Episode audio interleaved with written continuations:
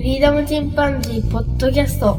この番組はアマチュアバンドのフリーダムチンパンジーの楽曲を中心にどこか思いついたことをお話しする番組です。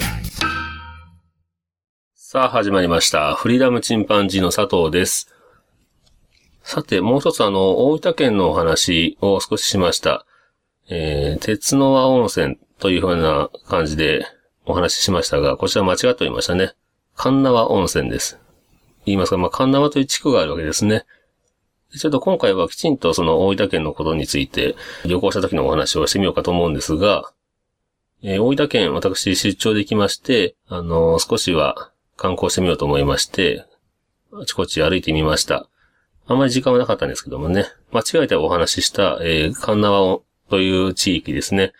こちらは鉄の輪っかと書いて、神縄と読みます。国指定名所、海地獄という場所がありますね。こちらは海のようなコバルトブルーの池がありまして、非常に涼しげな色ですけども、温度は98度ということで、その、まあ、硫黄が高いので、そのお湯で蒸し焼きにした地獄蒸し焼きプリンっていうのもありました。こちら食べてみましたけども、非常に濃厚な味でね、美味しかったですね。とろりとして。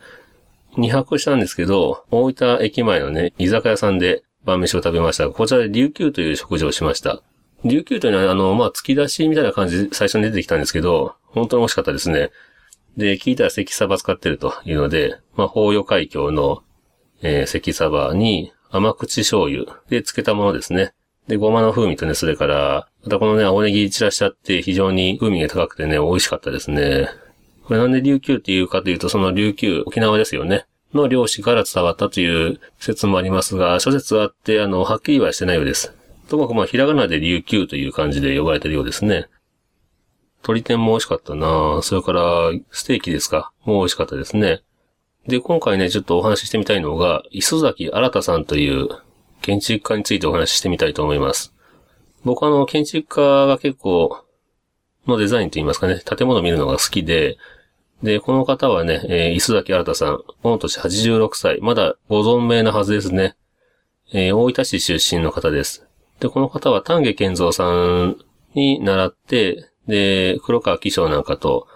うんと、まあ、同期といいますかね、一緒に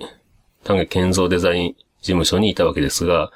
丹下健三というと、あの、広島平和記念資料館とかですね、それから東京都庁の都庁舎ですね、何かをデザインしています。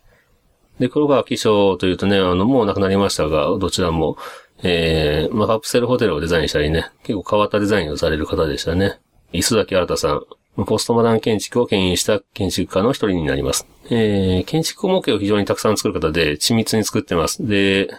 うんとね、大分市にあるアートプラザというところに来ました。こちらはもともとは、あの、大分の県立図書館で、まあこれも磯崎新たデザインという形なんですけども、で、こちらのね、何年か前にですね、あの、取り壊ししようっていう話が出た時に、地元の方が保存運動をしまして、えー取り壊しを免れてですね、今、アートプラザという形になっています。で、こちらの中に、磯崎新建築記念館というのが入っています。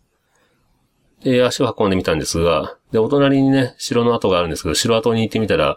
広大な駐車場になってました。これちょっとがっかりしましたけど、で、その後、その、えー磯崎新建築記念館に行ってみましたけども、こちらの方はね、あのー料金が無料でしたね。で、非常に内容は充実してまして、展示物もね、非常に多くでありました。で、入ってみた感じだと、まあ、入り口の方から、えースロープがちゃんとあったり、で、あとは階段が面白いですね。まあ、その階段は人間の発明だというので、磯崎新さんはね、あの、まず一緒にちっちゃい階段をつけたりして、まあ階段を上り下りすることで楽しむというような建築になってましたね。で、この方は他にデザインというと、えーロサンゼルスの現代美術館、それから京都コンサートホールとかですね、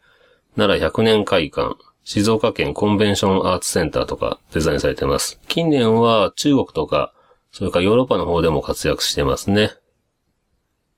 で、九州にやっぱりあの、九州出身ですので、九州地方に多くの建築物が残ってますね。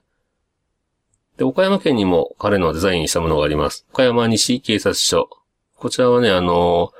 えー、ファサードといいますか、入り口の方にですね、たくさんの柱が立っています。で、非常に荘厳な感じですね。まあ、できたばっかりの頃はです。ねお金の無駄遣いだなんて言われたところもあるんですけども、なんていうんですかね、その、建築の雰囲気で威厳と言いますか、その警察署の、もありますし、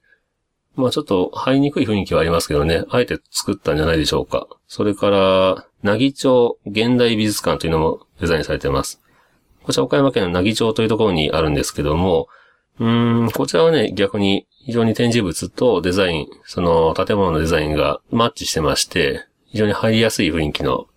えー、美術館になってますね。中には図書館なんかも入ってるんですが、